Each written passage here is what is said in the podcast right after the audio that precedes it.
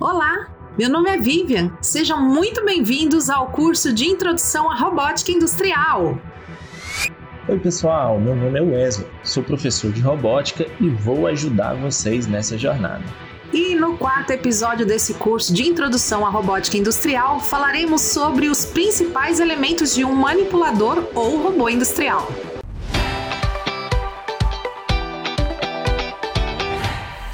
É isso aí, Vivian. E o conhecimento desses assuntos é essencial para a compreensão e aplicação de outros pontos relacionados à robótica.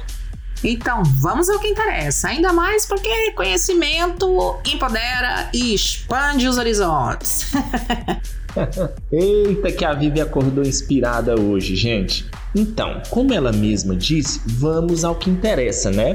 Mas antes de falarmos dos principais elementos que compõem um robô industrial, vamos falar um pouco dos tipos de robôs, pois os dois conhecimentos estão atrelados. Legal, Wesley. Eu me lembro bem que na aula passada você prometeu esse conteúdo para nós. Sim, Vivian. E promessa é dívida. Então, galera, bora lá? A robótica industrial avançou a ponto de se tornar uma tendência definitiva no cenário nacional das indústrias. É cada vez maior o número de organizações que investem na tecnologia de robôs industriais para alcançar bons resultados em relação a custo-benefício, aumentar o nível de produção, manter o padrão de qualidade e auxiliar o trabalho dos colaboradores humanos. E aí, uma pergunta para vocês. Afinal de contas, quais os principais tipos de robôs industriais? Você tem alguma ideia? Continue aí e confira os três protótipos mais comuns no mercado nacional de robótica industrial. Já tá me testando, né? Mas vamos lá. Eu acho que eu sei essa resposta. Que eu me lembre, basicamente existem três tipos de robôs industriais em relação à autonomia, não é? A classificação eu acho que é não servos, é, são aqueles que são projetados para coletar e mover objetos e eles podem trabalhar com ou sem a presença dos operadores, não é? É, tem também os servos, isso, servos. Eles são chamados de robôs colaborativos e a gente já falou inclusive deles em aulas anteriores, não foi? Então, eles trabalham em conjunto com os operadores e eles podem realizar uma gama maior de funções de acordo com as instruções. E por último, ah, lembrei, os programáveis. Eles são servos, mas eles também podem armazenar comandos diversos e realizar operações repetitivas de acordo com a programação. Ha! Lembrei! Acho que eu tô afiada. É isso ou não é, Wesley? Acertou tudo, Vivia. Tá afiada, hein? E você sabia que, em relação à estrutura e às funcionalidades, os mais comuns são os robôs articulados. São os mais aplicados dentro da indústria. Trata-se de um braço robótico que tem uma configuração semelhante ao nosso braço, o braço humano é constituído por uma série de juntas e cada junta confere-lhe um grau de liberdade, como as juntas também dos nossos braços. Graças à sua estrutura altamente flexível, consegue atingir qualquer posição e orientação dentro do seu espaço de trabalho, contornando eventuais obstáculos. Inclusive, os robôs dotados dessa estrutura possuem um vasto leque de aplicações, como soldagem, movimentação de materiais ou ainda também alimentação de máquinas. Porém, são mais difíceis de programar do que outros robôs e o seu custo também é muito elevado. Geralmente, esses robôs são usados em indústrias automobilísticas, indústrias de equipamentos eletrônicos, etc. Depois, nós temos os robôs cartesianos. Esse tipo de robô executam unicamente movimentos em eixos lineares. Esse nome cartesiano está ligado justamente ao plano cartesiano que a gente aprendeu lá na matemática, aquele plano x, y, z. Ou seja, ele realiza movimentos retilíneos, os que os tornam rentáveis e fáceis de programar. A principal vantagem é permitirem precisão de posicionamento em todo o espaço de trabalho. É verdade. Esse é um dos tipos de robôs industriais de operações mais simples. Por isso, eles são perfeitamente adequados para realizar tarefas repetitivas, como montagem, desmontagem, carregamento e descarregamento, mas sem precisar de uma área operacional muito grande. Um exemplo prático para essa aplicação são os robôs paletizadores. Eu acho que quase todo mundo já viu em alguma indústria por aí. É, são aqueles que pegam caixas de um produto recém-produzido que sai de uma esteira e eles as empilham de forma ordenada em pallets para que eles sejam transportados para os caminhões, para as transportadoras, enfim. Dessa forma, eles ficam mais ordenados e é esse tipo de trabalho que esses robôs paletizadores fazem.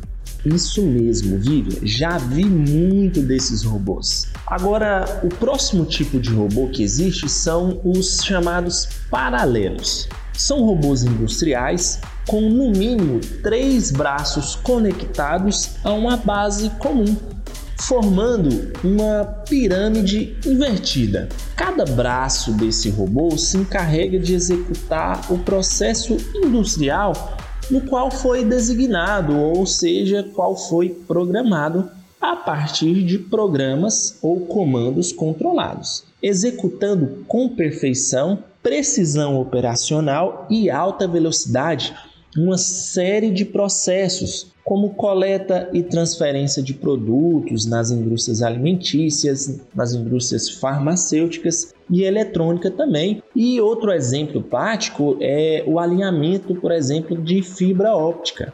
Sim, inclusive os robôs com essa configuração, eles são capazes de executar movimentos delicados, precisos e bastante dinâmicos. Outro bom exemplo de aplicação desses robôs são na indústria agroalimentar. Show de bola, Vivian! E o último robô que nós iremos destacar é um robô do tipo Scara. Eles são velozes, fáceis de programar e excelente para trabalhos repetitivos, muito utilizados para montagem e aplicações de peças. É isso aí, Vivian. Agora que nós falamos nos tipos de robôs que são mais utilizados dentro da indústria, vamos para a próxima etapa, vamos avançar, que é falar sobre os elementos que compõem esses robôs. E antes que você me pergunte, que eu já sei que você vai me perguntar, os elementos são as partes do robô. E são essas partes que definem o objetivo, né, a missão que esse robô irá realizar. Legal, Wesley. Realmente eu ia te perguntar isso mesmo. E vale ressaltar que esses elementos são compartilhados por diferentes tipos de robôs. Depende do fabricante. Mas é isso aí, colega. Então, manda ver. Certo. E para começar, vamos falar do braço e do punho, que é um dos elementos principais de um robô. O braço mecânico ele é constituído por juntas e elos. Os elos são usualmente blocos alongados, rígidos como o nosso braço, antebraço, e são ligados uns aos outros através das juntas. O braço é a parte do manipulador que está normalmente associada ao posicionamento no espaço físico cartesiano como eu citei anteriormente, aquele plano cartesiano que nós aprendemos lá no ensino médio, lá na matemática. Já o punho, ele afeta essencialmente a orientação da garra ou da pinça ou outras ferramentas que podem ser utilizadas. Essas ferramentas podem ser uma tocha de solda, uma pistola de pintura ou qualquer outra ferramenta que possa ser utilizada. Olha, que legal! Então quer dizer que os robôs trabalham em função de um plano cartesiano, como na matemática que aprendemos na escola, é isso? Isso mesmo, Vivian. O posicionamento de um robô está associado a um plano cartesiano, como na matemática. As programações dos robôs, elas estão atreladas a um posicionamento cartesiano no eixo x, y e z. Tá vendo como as disciplinas se conectam? Por isso é tão importante aprendermos robótica. Nós chamamos esse posicionamento dos robôs de cinemática. É como os robôs se orientam para executar as tarefas programadas. Cara, muito legal isso, Wesley. Show! Isso mostra que dentro da robótica está aplicado diversos conhecimentos de outras disciplinas que nós já conhecemos. Muito bacana isso. Sim, Vivian. A robótica é uma área que interliga várias disciplinas. Mas vamos lá. Agora, outro elemento muito importante é a ponta ou a garra. Esse é um componente ligado à extremidade do braço é como se fosse a nossa mão, a mão humana, sabe? E essa ponta é ligada ao último elo do manipulador, ou seja, a última junta. E tem funções adicionais como agarrar ou prender um objeto, ou ainda um dispositivo com funções mais específicas, como a pistola de pintura, uma tocha de solda e assim vai, o céu é o limite. É, mas o tipo mais simples de efetuadores são as garras, que possuem movimento de abrir e fechar. Mas também existem muitos outros dispositivos, como pistolas de pintura, ferramentas para soldagem, aplicadores de cola, de resina, e todos esses são exemplos que são aplicados na indústria automobilística, na fabricação de automóveis. Isso mesmo, Vivian. Tá ligada, hein? E continuando com os elementos que compõem o robô, temos o controlador. É como se fosse o cérebro do nosso robô. Basicamente, é um computador dedicado que interpreta o programa do robô. Ele executa as tarefas programadas através de algoritmos próprios. Então, normalmente o controlador faz parte de um sistema maior de interligação, como uma parte de uma planta industrial ou uma linha de montagem. Exemplo, um robô soldador que faz parte de uma linha de montagem com outros robôs e outros controladores. Nossa, vida, tá muito boa a nossa aula, mas vamos continuar que temos muita coisa para falar. Outro elemento muito importante do robô é o apêndice de ensino que também a gente chama no inglês de touch pendant. É uma caixa de controle que mais parece um controle remoto ligado diretamente por um cabo ao controlador do robô. Essa caixa de controle é equipada com teclas de funções que normalmente permitem o operador operar esse robô de forma manual. Dentre suas principais funcionalidades, nós podemos destacar a capacidade de executar programas, movimentar o manipulador, modificar ou editar os programas dentro do robô e até fazer programações simples que chamamos de programações ponto a ponto. Nossa, quantas informações que a gente já aprendeu sobre os robôs. É verdade, Wesley. Existe uma gama enorme de elementos. E não acaba por aí, Vivian. Ainda temos os atuadores, que são dispositivos que geram e impõem movimento a qualquer parte mecânica do robô. Podem ser, por exemplo, motores elétricos, motores é, hidráulicos ou pneumáticos motores do tipo eletroímãs, os atuadores realizam a conversão de energia disponível, que pode ser energia elétrica, em energia mecânica para movimentar o braço, ou seja, os atuadores são responsáveis por dar a movimentação dos braços robóticos. Sim, e para determinar qual tipo de atuador que deve ser usado em um manipulador, deve-se levar em consideração o propósito final do manipulador. Ou seja, qual é a tarefa que o manipulador precisa executar, a quantidade de carga que ele deve suportar, a velocidade do trabalho, a precisão, o espaço de trabalho, entre outros. Ah, existem também os atuadores hidráulicos. Por exemplo, eles são utilizados em robôs de grande porte para suportar um peso elevado, pois têm grande potência. Muito bem, Vivian. E por último, e não menos importante, nós temos os sensores.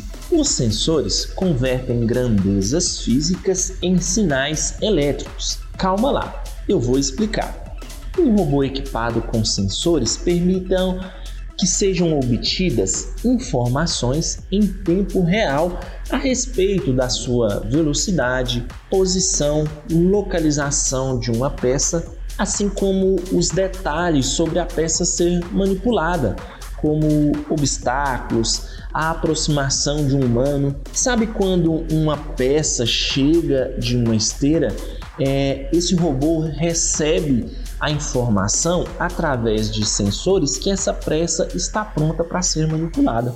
É assim que os sensores atuam, ajudando os robôs isso aí. Os sensores podem ser classificados como sensores externos e sensores internos. Um exemplo: os sensores externos são ligados com a observação que o robô faz do mundo exterior, como sensores de contato, de proximidade, de força, de distância, de laser, entre outros. Já os sensores internos fornecem informações a respeito do robô, como velocidade de atuação, sentido de giro, ângulo e por aí vai. Muito bom, Vivian. A aula de hoje foi muito produtiva. Aprendemos sobre os tipos de robôs e que esses tipos podem ser classificados quanto à sua autonomia, estrutura e funcionalidade. Vimos como a robótica interliga as diversas áreas de conhecimento. Também falamos de alguns dos principais elementos que fazem parte dos robôs e que esses elementos definem a função do robô. Então, pessoal, continua com a gente que a próxima aula vai ser ainda melhor. É isso aí, senhor Wesley. Estou ansiosíssima. e com isso chegamos ao final da quarta aula do curso de Introdução à Robótica Industrial. Espero que tenham gostado e te esperamos na próxima aula.